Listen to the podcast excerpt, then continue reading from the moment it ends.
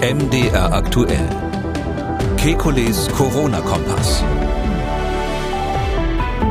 Wie läuft ein Selbsttest für ein zweijähriges Kind problemlos ab? Wie reagiert der Körper auf gleichzeitige Infektion und Impfung? Dann Asthmaspray statt Impfung. Wie groß sollte der Abstand zwischen erster und zweiter Impfung maximal sein? Gibt es auch einen Nocebo-Effekt bei der Infektion? Damit hallo und herzlich willkommen zu einem Kekulis Corona-Kompass Fragen Spezial. Die Fragen kommen von Ihnen und die Antworten vom Virologen und Epidemiologen Professor Alexander Kekuli. Ich grüße Herr Kekuli. Hallo Herr Schumann. Frau Formes hat angerufen, sie hört den Podcast regelmäßig. Es gibt aber eine Sache, die sie nicht so richtig versteht dass immunsupprimierte Menschen zu den Hochrisikopersonen gehören, die also in Gefahr laufen, schwer an Corona zu erkranken. Man liest aber, und Herr Kekulé hat es selbst schon öfters erwähnt, dass die schweren Verläufe auf, die Über, auf das Überschießen des Immunsystems zurückzuführen sind. Dann müssten doch die Immunsupprimierten eher vor einem schweren Verlauf geschützt sein. Ich wäre Ihnen äh, dankbar für eine Erklärung dafür. Ja, das ist eine kluge Frage, die hätte durchaus auch in der Vorlesung von Studenten kommen können. Das liegt an, das liegt äh, an dieser wahnsinnig vereinfachten Art, wie wir das, wie, wie die ganzen Virologen das erklären. Ähm, das Immunsystem antwortet in mehreren Phasen. Das sind mehrere Schritte, die da passieren. Ähm, und am Anfang, ähm, bei der klassischen, wenn, wenn alles gut läuft, ist es so, dass das Immunsystem das Virus schnell erkennt, am besten schon auf der Schleimhaut, eine massive Virusvermehrung verhindert und dann ist das Virus weg oder unter Kontrolle und das Immunsystem schaltet sich wieder ab. Das ist sozusagen der optimale Fall. Äh, dieser Fall, wo Covid zu schweren Verläufen führt, ähm, geht so, dass am Anfang aus irgendeinem Grund die Immunantwort nicht richtig funktioniert. Die ist aus verschiedenen Gründen, wir haben es auch immer mal wieder diskutiert, dann ähm, nicht optimal, erwischt das Virus nicht schnell genug. Das Virus fängt an, sich zu vermehren wie der Teufel, äh, kommt ins Blut, kommt in die inneren Organe, wo es eigentlich gar nicht hin soll als Atemwegserreger erstmal. Und dann verspätet merkt das Immunsystem zu einem Zeitpunkt, wo schon massenweise Viren da sind, 2000 oh, da muss ich was tun und fängt also an, äh, ganz brutal diese Viren, wo auch immer sie im Körper dann auch anzutreffen sind, zu vernichten und dabei eben die Zellen kaputt zu machen, in denen die Viren drinnen sind, in der Leber, in den Nieren, ähm, im zentralen Nervensystem oder sonst wo. Und dadurch kommt es zu diesen schweren Covid-Symptomen, weil das Immunsystem quasi zu spät anspringt und dann alles kaputt haut. Wenn, jetzt, wenn Sie jetzt einen Immunsupprimierten haben, dann ist es ja so, dass der von Anfang an nicht reagiert auf das Virus. Und deshalb kommt es eben genau zu diesem Problem, dass am Anfang diese erste Reaktion ähm, ausbleibt, das Virus sich also massiv vermehren kann ähm, und erst versetzt, zeitversetzt dann sozusagen in der zweiten Stufe andere Teile des Immunsystems irgendwann mal träge anspringen und die machen eben das, was ich gerade erklärt habe, was bei den schweren Verläufen ist. Das heißt also, ähm, wenn in der ersten Phase das Immunsystem auf Hab 8 ist und verhindert, dass der Einbrecher überhaupt ins Haus kommt, ist alles gut. Wenn man aber äh, erst das ganze Haus in die Luft sprengt, weil der Einbrecher irgendwo in der Wohnung schon ist, dann ist eben schlecht für das Haus und das ist der, äh, das ist das Problem bei diesen Immunsupprimierungen Impfprämierten. Ähm, rein theoretisch, nur da gibt's auch Folgendes, das gibt's beim Menschen nicht praktisch gesehen, aber das kann man im Labor machen. Es gibt ähm, Labormäuse, die überhaupt kein Immunsystem haben. Das hat man da völlig ausgeschaltet.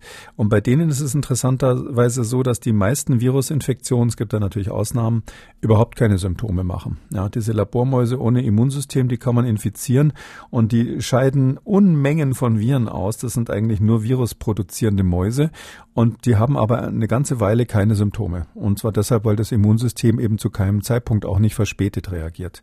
Aber bei den immunsupprimierten Menschen ist es eben so, dass das Immunsystem natürlich nicht komplett ähm, tot ist.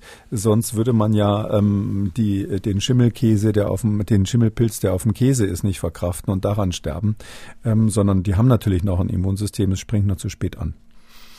Simone ist 45 Jahre alt, sie hat uns geschrieben und will wissen, wie verhält es sich, wenn ich mich unbemerkt mit Corona infiziert habe, noch keine Symptome habe und mich dann impfen lasse?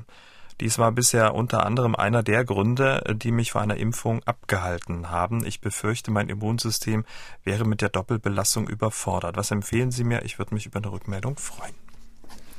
Ähm, keine Angst. Also da kann wirklich nichts passieren. Ähm, man, wenn man in einen bestehenden Infekt, der jetzt offensichtlich ja dann keine Symptome macht, also äh, sonst wüsste sie ja, dass sie krank ist, also in einen asymptomatischen Infekt reinimpft, das ist nichts, was irgendwie das Immunsystem überlastet. Kann schon sein, dass dann das Fieber einen Tag länger dauert oder so und man sich fragt, warum ist es bei mir zwei Tage und bei allen anderen nur ein Tag. Aber das ist überhaupt kein Grund, die Impfung nicht zu machen. Man kann sich das auch plausibel machen. Ähm, während so einer Erkältungssaison gibt es ja ganz viele Menschen, die zwei, drei Viren zugleich kriegen. Ja, einmal angehustet von, äh, also Kindergärtner, ja, der kriegt dann äh, dreimal Huster ins Gesicht von irgendwelchen Lütten, die da im Kindergarten waren. Jeder hat ein anderes Virus dabei und dann hinterher ist er auch krank. Und wenn man jetzt als Virologe das untersucht, kann man relativ oft mehrere Viren bei einem Erkälteten finden. Äh, die sterben ja da auch nicht dran. Also das Immunsystem verkraftet verkraftet es, wenn jetzt zwei Reize zugleich kommen. Und wenn eins von beiden gar kein echtes Virus ist, sondern sozusagen nur ein Impfstoff, dann ist das kein Problem. Dieser junge Vater hat angerufen, sein zweijähriges Kind geht in die Kita. Nun hat er folgende Frage zum Selbsttest. Wir haben für unser Kinderkrippenkind einen Zettel bekommen, bei dem wir durch Selbsttest zu Hause, wenn das Kind Krankheitssymptome aufweist, feststellen sollen, ob das Kind Corona-frei ist, bevor wir es in die Kita bringen können oder es muss zwei Tage symptomfrei sein. Auf Nachfragen in der Apotheke und bei unserem Kinderarzt haben wir die Mitteilung bekommen, dass für Kinder unter drei Jahren solche Selbsttests zu Hause mit Form von Lolli-Test nicht verkauft werden oder man rät davon ab. Ähm, ich habe das unserem Kindergarten mitgeteilt und der war etwas überfordert mit der Situation. Gibt es Ihrerseits irgendwelche Ratschläge, Hinweise, wie man damit umgehen soll bei Kindern unter drei Jahren? Ja, also die, das Testprinzip ist das gleiche bei Kindern. Ähm, natürlich ähm, rein formal gesehen äh, haben jetzt nicht alle dieser Selbsttests, die da auf dem Markt sind, ähm, nachgewiesen, dass sie auch in dieser Altersgruppe funktionieren. Äh, meines Wissens hat der Test von Abbott ähm, ganz konkret für Babys sogar, also für Säuglinge, wirklich eine, ähm, eigene Daten vorgelegt. Ähm, äh, natürlich funktioniert der Test in jedem Alter. Das ist gar kein Thema. Sofern sie natürlich eine Probe kriegen. Manchmal ist das ja nicht so einfach, wenn die Kinder sich dann wehren. Ähm, also der Test als solcher funktioniert in jedem Alter. Was man vielleicht wissen muss, ist, dass Kinder ja, auch wenn sie infiziert sind, tendenziell weniger Viren ausscheiden, ähm, sodass es schon mal häufiger vorkommen kann, dass ein Kind dann falsch negativ ist. Also dass der Test vom Ergebnis, so wie es beim Erwachsenen das ja auch gibt, ähm, negativ ist, obwohl doch eine gewisse Ansteckungsfähigkeit da wäre, rein theoretisch. Also man darf sich gerade bei Kindern nicht darauf verlassen, dass ein Test, der jetzt negativ ist, sagt, dass das Kind morgen immer noch negativ sein wird. Darum habe ich ja mal die Empfehlung gegeben, am ersten Krankheitstag bei Kindern sich nicht auf den Schnelltest zu verlassen, sondern eher, wenn das Kind krank ist, erstmal einen Tag zu Hause lassen und den Test am zweiten Tag zu machen, hm, weil man dann eine höhere Wahrscheinlichkeit hat, dass man wirklich äh, in großer Menge Viren hat, falls es äh, SARS-CoV-2 ist und die dann auch nachweisen kann. Also aber rein methodisch gesehen gibt es überhaupt keinen Grund, den Test nicht zu machen und ich weiß sogar von einem, dass er definitiv für diese Altersgruppe ausprobiert wurde. Die Renate hat angerufen. Sie ist Asthmatikerin, hatte im Dezember 2020 Covid-19. Renate hatte jeden Tag ihren Asthmaspray genommen und die Krankheit gut überstanden. Und nun hat sie folgende Frage. Jetzt habe ich äh, gelesen, dass es tatsächlich den Verdacht gibt, dass dieses Asthmaspray vor einem schweren Verlauf schützt. Und es hat wohl auch schon Studien gegeben, kleinere Studien, die sagen, die Asthmatiker spielen bei einem schweren Verlauf äh, nur eine ganz, ganz kleine Rolle. Meine Frage jetzt, wenn ein Bedarfsspray ähm, hilft, einen schweren Verlauf zu verhindern, dann macht doch dieses Spray genau das, was auch eine Impfung nur kann, vor einem schweren Verlauf schützen. Warum soll ich mich dann impfen lassen? Also die Dame hat ja offensichtlich schon Covid gehabt, darum muss man es in dem Fall nicht unbedingt jetzt, äh, ist es in, der, in, der, in dem Fall tatsächlich die Frage, ob es da dann so viel bringt, sich impfen zu lassen. Also erstens mal, ja, die Asthmasprays, die machen bei vielen Covid-Patienten eine deutliche Verbesserung der Symptomatik und können auch verhindern, dass die dann so plötzlich in Sauerstoffmangel abstürzen. Ähm, ich weiß gar nicht, ob die jetzt offiziell in jeder Phase empfohlen werden, aber ich kann es ja sagen, als Arzt darf man ja ähm, Dinge auch auf Label verschreiben. Also ich habe also praktisch allen Covid-Patienten, die ich getroffen habe, die ich behandelt habe, ähm, die, sofern sie überhaupt äh, stark symptomatisch waren, ähm, tatsächlich das Asthmaspray gegeben, äh, verschrieben in dem Fall. Ähm, und ähm, aus meiner Mini, Mini-Beobachtung muss ich auch sagen, alle Patienten haben gesagt, Mensch, das hat mir super geholfen. Äh, da, da, da fühlt man sich gleich besser, weil eben das Asthmaspray die ähm, Belüftung quasi verbessert in der Lunge. Das ähm, verhindert ja, dass die Bronchien sich so ein bisschen allergisch zusammenziehen. Und dieses Phänomen, was man bei Asthmatikern kennt, das gibt es eben auch bei vielen Menschen infolge von Virusinfektionen und auch bei SARS-CoV-2. Wenn man das nicht gibt, dann ist der Teufelskreis, der manchmal entsteht, auch bei Menschen, die sonst jetzt äh, eigentlich keine großen Probleme haben. Ähm, die Bronchien, die feinen Bronchien ziehen sich zusammen, die Luft kommt nicht mehr ganz äh, bis ans Ende der Lunge. Dadurch gibt es dann so einen lokalen zunächst mal Sauerstoffmangel. Ähm, die Patient, der Sauerstoffpartialdruck fällt ab. Insgesamt äh, hat das natürlich viele Konsequenzen für den Kreislauf, für das Wohlbefinden, aber auch in der Lunge kommt es dann eher sogar zu sekundären Infektionen. Also Bakterien können sich dann eher ansetzen und irgendwann werden die Menschen einfach durch diese durch diese zusätzliche Konstriktion, des, durch das Zusammenziehen der Bronchien zusätzlich um den Sauerstoff gebracht und haben höheres Risiko für Infektionen. Und dann kann es relativ schnell dekompensieren, wie der Arzt sagt. Also dann von einem Tag auf den nächsten oder innerhalb weniger Stunden geht es ihnen dann so schlecht, dass der Notarzt kommt und sie ins Krankenhaus fährt. Diesen diese Art von Teufelskreis, das ist nur einer von vielen, der bei Covid entstehen kann, ähm, den kann das Asthmaspray unterbinden. Deshalb ist es auch so, dass die Studien, die da genannt wurden, die gibt es ja tatsächlich, gezeigt haben, dass so insgesamt Asthma-Sprays was bringen bei der Verhinderung von schweren Verläufen. Das sind nur Studien, wo ganz viele Menschen quasi statistisch betrachtet wurden. Und im Einzelfall bringt es eben leider nicht immer was, weil es auch andere Mechanismen gibt, die dazu führen können, dass, dass die Menschen intensivpflichtig werden, die jetzt nicht so unmittelbar mit dieser Konstriktion, mit diesem Zusammenziehen der Bronchien zu tun haben.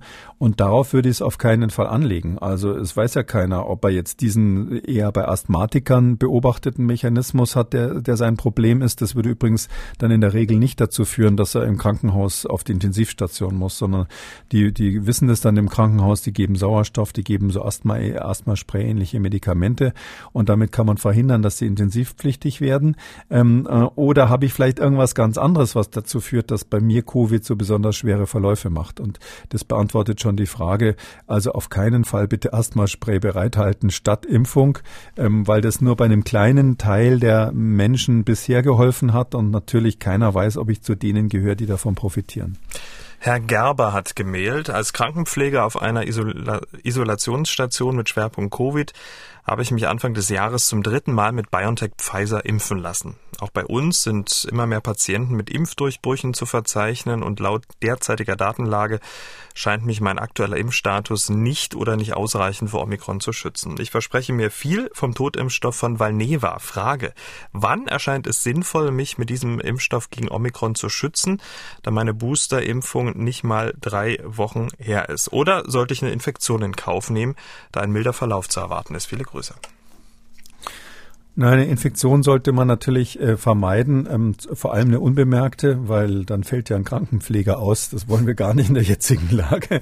Ähm, aber ähm, rein, äh, sage ich mal, individualmedizinisch bringt es nichts. Also jetzt da drei Wochen nochmal drauf zu boostern, auch mit Valneva, das bringt nichts. Es ist ja auch völlig unklar, ob jetzt der Totimpfstoff da wirklich äh, gegen Omikron ähm, das, das Spektrum erweitert. Da haben wir keine Studien zu. Äh, wir wissen, dass die Boosterung als solche ähm, tatsächlich in der Lage ist, den Impfschutz auszuweiten, auch Richtung Omikron. Aber ähm, ob das jetzt bei die, also Boosterung mit einem RNA-Impfstoff, aber ob das jetzt bei Valneva mit dem Totimpfstoff nochmal was extra bringt, ja, man könnte theoretisch vermuten, da werden andere Teile des Virus nochmal angeboten dem Immunsystem als nur dieses S-Protein, als dieses Spike-Protein, dieser Stachel. Ähm, und dadurch könnte man schon vermuten, dass es ähm, zu einem äh, eher variantenübergreifenden Immunschutz kommt. Ähm, aber da, solange es da keine belastbaren Daten gibt, würde ich mich da nicht auf gut Glück einfach impfen lassen. Und ich finde jetzt ähm, da zu boost, äh, boostern vor drei Wochen bei einem, bei einem jüngeren Menschen, das ist völlig ausreichend auch wenn er im Bereich der Krankenpflege arbeitet. Und was man halt immer wissen muss, aber das ist bei diesen Menschen ja inzwischen klar, die da arbeiten, ist, dass man trotz allem, trotz gerade stattgehabter Boosterung natürlich immer noch ansteckend sein könnte. Und darum muss man diese lästigen Masken weiter tragen auf der Intensivstation, auch wenn man natürlich bei lauter Covid-Patienten das und wenn man selber schon geboostert ist, das irgendwann kaum noch einsehen mag. Aber das ist halt das, was wir in der jetzigen Lage machen müssen. Diese Hörerin hat angerufen und folgende Frage. Ich habe mal dann eine Frage, was äh, die Impfung angeht, wenn man jetzt nur einmal geimpft worden ist, also im August 21 einmal geimpft mit BioNTech. Ähm, ähm, jetzt habe ich mich entschieden, doch die zweite Impfung. Es ist aber ein großer Abstand. Ähm, kann ich mir äh, jetzt noch die zweite geben lassen oder müsste ich wieder ganz von vorne anfangen mit der Impfung? Nö, muss man nicht. Also das ist ähm, das ist ja so. Also wenn die zweite Impfung relativ spät kommt nach der ersten, dann ist der Immunschutz sogar besser. Man gibt ja nicht umsonst oft die zweite Impfung erst ein Jahr später bei, bei so Kinderschutzimpfungen und so, weil man einfach weiß, wenn das Immunsystem inzwischen wieder Ruhe hatte, ähm, aussortiert hat, welche Antikörper, welche ähm, Abwehrzellen gut waren ähm, und dann nochmal ganz neu äh, reaktiviert wird, dann kommt es zu einem deutlich gebesserten Immunschutz. Das hat damit zu tun, dass Antikörper und diese, ähm, diese T-Zellen, die dafür gebraucht werden, die, die machen so eine Art immunologische Reifung. Und diese Reifung ist dann weiter fortgeschritten, wenn man später boostert. Das heißt, es ist eigentlich besser, später zu boostern. Man hat nur diesen sehr kurzen Abstand gewählt, weil wir ja in einer pan pandemischen Situation sind und man wollte möglichst schnell möglichst viele Menschen halbwegs ähm, so ein bisschen immun kriegen, damit damit eben die Impfung wirkt und antiepidemisch wirkt, also man ähm, möglichst schnell eben da einen Effekt sieht von den Infektionszahlen her. Aber wenn es jetzt nun mal in diesem Fall so ist, dass es jetzt fast sechs Monate gedauert hat, gibt es überhaupt keinen Grund, ähm, da nochmal ganz von vorne zu, anzufangen. Äh, zweite Impfung und das ist wahrscheinlich sogar besser, als wenn man es in kurzem Abstand gemacht hätte. Frau Budde hat angerufen. Sie hat aufmerksam Podcast 268 gehört, in dem wir über den Nocebo-Effekt der Impfung gesprochen haben. Es ging ja da um eine Studie, in der 30 Prozent der Teilnehmer der Impfstoffstudie, die nur ein Placebo gespritzt bekamen, über Nebenwirkungen wie Kopfschmerzen und Müdigkeit klagten. Nun hat sie folgende Frage und Schlussfolgerung. Und ich frage mich bei diesen Ergebnissen, ob es eine, ob es ähnliche Studien äh, zur, zum Nocebo-Effekt der Erkrankung gibt. Also vor allem was Long Covid anbetrifft, weil da beobachte ich in meinem Umfeld, dass Menschen, die an, jetzt an Omikron erkranken, schon in der zweiten Krankheitswoche eigentlich von Long Covid sprechen. Gibt es dazu Studien? Ich erinnere mich an eine Kinderstudie aus England, wo der Nocebo-Effekt der Erkrankung bei Long Covid sogar ähm, brachte, dass die Kinder, die kein Corona hatten, mehr ähm, Long-Covid-Symptome hatten, als die, die tatsächlich an der äh, Corona erkrankt waren. Äh, wie ist das bei Erwachsenen? Gibt es da irgendwelche Studien? Und wie finden wir überhaupt heraus, wie viel Long-Covid es tatsächlich gibt, wenn der Nocebo-Effekt so gravierend ist? Tja, das ist wirklich eine Gretchenfrage, ganz wichtige Frage. Ähm, ich weiß gar nicht, ob man das in dem Fall auch wirklich Nocebo-Effekt nennt. Das ist eher so aus der Arzneimittelforschung der Begriff, aber ähm, man würde wahrscheinlich, was weiß ich, mit Molière vom eingebildeten Kranken sprechen oder oder so ähnlich. Und da ist ja ist ja be bekannt, dass der der ähm, Protagonist der Argon ja dort wirklich schwerst krank wurde aufgrund von Einbildung. Am Schluss äh, nur zur Erinnerung wollte er sich ja totstellen, hat sich totgestellt, ich glaube, um rauszufinden, welcher seiner Angehörigen wirklich seines Erbes äh, würdig ist. Das ist ja eine Komödie. Und ganz zum Schluss, das ist das Nette an der Komödie, darum mag ich das, ist er ja selber Arzt geworden. Also der echte Hypochonder muss am Schluss Arzt werden. Und dieser Hypochonder-Effekt, ja, den, den gibt's natürlich bei jeder Krankheit. Der ist dann überlagert mit dem, was ähm, die Psychologen sekundären Krankheitsgewinn nennen. Ähm, das geht schon bei Kindern los. Ja, wenn man krank ist, dann hat die Mama und der Papa besonders viel Zeit. Man darf Vanilleeis essen und sonst was, muss, muss das und das nicht machen, muss sein Zimmer nicht aufräumen. Äh, später muss man dann als Erwachsener zur Arbeit gehen, alle kümmern sich und rufen an und fragen, wie geht's dir?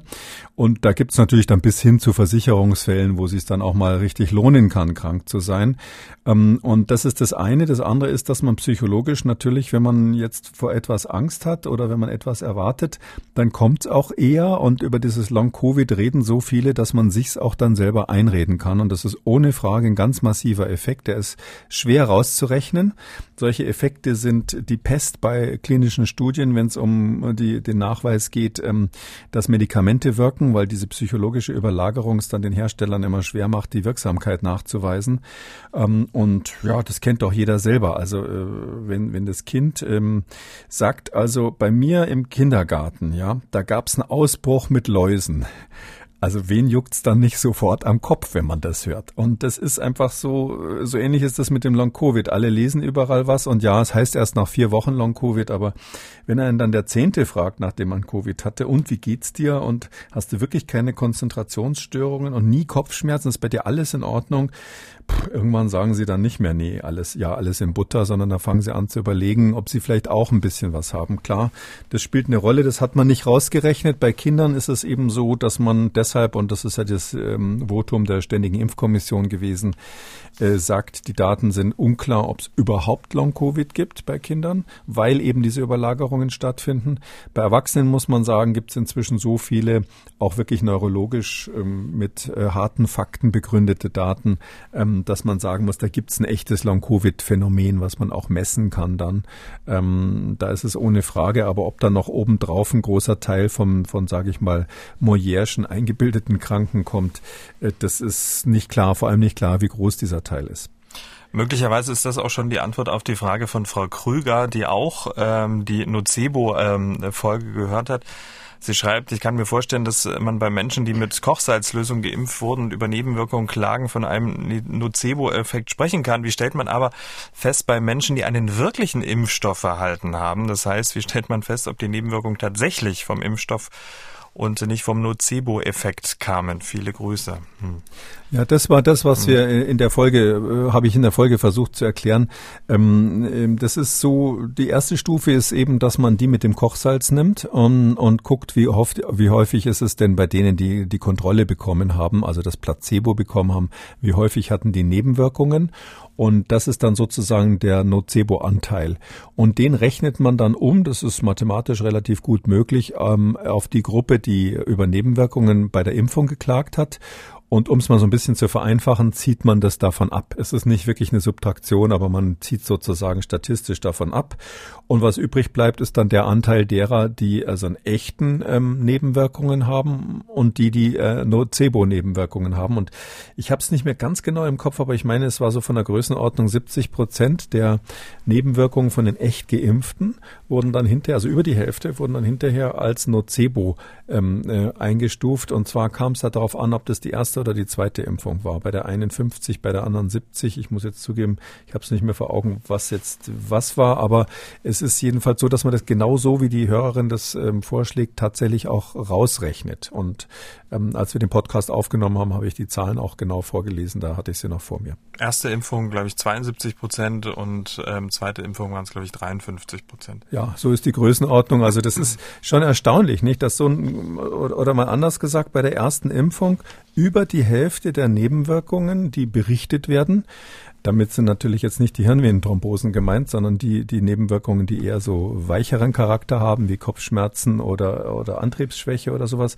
Über die Hälfte sind äh, sozusagen eingebildet. Wobei man ja aufpassen muss, äh, das ist etwas, was Studenten immer, wenn sie das erklärt bekommen, ähm, äh, eingebläut bekommen, hätte ich fast gesagt, ein Placebo-Effekt oder auch ein Nocebo-Effekt heißt nicht, dass der Effekt selber eingebildet ist, sondern das ist eine echte Wirkung, die aber auf psychische Zusammenhänge letztlich begründet ist. Und damit kommen wir zu den Fragen von Kindern, die uns erreicht haben und äh, schreiben auch äh, immer Kinder, äh, wenn auch ihr Kind äh, eine Corona-Frage hat, dann schreiben Sie uns, rufen Sie uns an, schicken Sie uns eine Sprachnachricht, völlig egal. Und die erste Kinderfrage kommt von diesem jungen Mann. Hallo, ich bin Moritz, ich bin sieben Jahre alt und was ist in der Impfung drinne? Der Moritz will wissen, was in der Impfung drinne ist. Oh, hallo Moritz. Also das ist so, ähm, in der Impfung ist ähm, was drinnen, was ähm, die Zellen, die Zellen vom Körper, also deinen eigenen Körper, äh, dazu bringt, einen Teil zu machen von dem Virus, was wir verhindern wollen. Einen kleinen Teil davon, so ein Stachel, der da außen dran ist. Der wird dann von den körpereigenen Zellen fabriziert ähm, und die Anweisung dafür, der Bauplan dafür, der ist in dem Impfstoff drin. Und ähm, das führt dann dazu, dass, ähm, weil dein Körper dann denkt, oh, da ist ja ein Virus und fängt an, gegen dieses Teil von dem Virus ähm, Abwehrkräfte zu entwickeln. Und diese Abwehrkräfte, die ähm, führen dann dazu, dass wenn du später mal wirklich Corona kriegst, ähm, dein Körper schon weiß, wie er sich dagegen wehren soll. Die Marlene, die ist zehn Jahre alt, sie hat uns eine Mail geschrieben und sie möchte wissen, wie ist das Coronavirus entstanden? Uiuiuiui, jetzt haben wir eine Stunde Zeit. Kleiner Scherz. Wie das Virus genau entstanden ist, das wüssten wir alle gerne. Also ganz sicher ist, dass ein Uropa von diesem Coronavirus früher mal in einer Fledermaus in China gelebt hat und sich da eigentlich ganz wohl gefühlt hat. Das war ein Fledermausvirus und den Fledermäusen macht das überhaupt nichts aus. Diese Fledermäuse, die können diese Viren äh, genauso verkraften, wie es viele Igel gibt. Das kennst du vielleicht, die Läuse haben. Das ist bei denen, äh, Entschuldigung, die Flöhe haben. Das ist bei denen relativ oft. Und die Fledermäuse haben diese Viren und es tut ihnen gar nichts. Und das Virus ist irgendwie von dem Fledermaus da in die Menschen gekommen und hat sich dann nach und nach verändert, so verändert, ähm, dass es jetzt ähm, im Menschen, an den Menschen angepasst ist. Sozusagen, wir sind jetzt sozusagen das perfekte Zuhause für diesen, für dieses Virus. Und ähm, darum breitet sich auch so fürchterlich aus, dass deshalb die Schulen geschlossen werden oder es Ausbrüche in Schulen und Kindertagesstätten gibt. Und der Otto sechs Jahre alt und die Charlotte elf Jahre haben die alles entscheidende Frage. Otto und Charlotte wollen wissen, wann ist Corona vorbei? Ja, das wollen meine Kinder auch immer. Das ist die wichtigste Frage auch meiner Tochter ähm, im gleichen Alter. Das ist so. Also Corona ist ja eine Krankheit von ganz vielen. Das ist jetzt eine neue Krankheit, die müssen die die, die Ärzte lernen. Die Ärzte haben ein Zettel mehr, ein Kapitel mehr, was sie auswendig lernen müssen, damit sie die Prüfung bestehen. Ähm, aber das ist ja nur eine Krankheit von ganz, ganz vielen und da wird die bleiben. Wir haben halt als Menschen das Pech, dass wir nicht unser Leben lang gesund bleiben. Das ist einfach so und das finde ich auch jetzt eigentlich nicht so Schlimmes. Ähm, und das Schlimme an Corona ist doch eigentlich nur, dass wir deshalb nicht in die Schule können, dass wir deshalb diese ganzen Schnelltests machen müssen, die Masken, dass die Eltern lange Gesichter machen, äh, dass es viele Menschen gibt, die nicht mehr so viel Geld verdienen. Und diese ganzen anderen Auswirkungen von Corona, die eigentlich mit der Krankheit selber wenig zu tun haben, die sind in, ab diesem Sommer meiner Meinung nach vorbei. Also ich glaube, dass wenn es jetzt im Sommer warm wird, Ende Mai ist alles vorbei. Wenn auch Ihre Kinder Fragen zu Corona haben, dann immer her damit. Ähm, wir freuen uns drüber. Damit sind wir am Ende von Ausgabe 271 Kekulis Corona-Kompass Fragen Spezial. Vielen Dank, Herr Kekuli. Wir hören uns dann am Dienstag, den 1. Februar wieder. Bis dahin. Bis dann, Herr Schumann. Tschüss. Sie haben auch eine Frage und wollen was wissen? Dann schreiben Sie uns mdraktuell-podcast.mdr.de oder Sie rufen uns an, kostenlos 0800 322 00. Kekules Corona-Kompass als ausführlicher Podcast unter Audio und Radio auf mdr.de, in der ARD-Audiothek, bei YouTube und überall, wo es Podcasts gibt. An dieser Stelle eine Podcast-Empfehlung. Hören Sie doch mal in den Rechthaber rein, der Podcast für Ihre juristischen Alltagsfragen, auch überall, wo es Podcasts gibt. MDR aktuell. Kekules Corona-Kompass.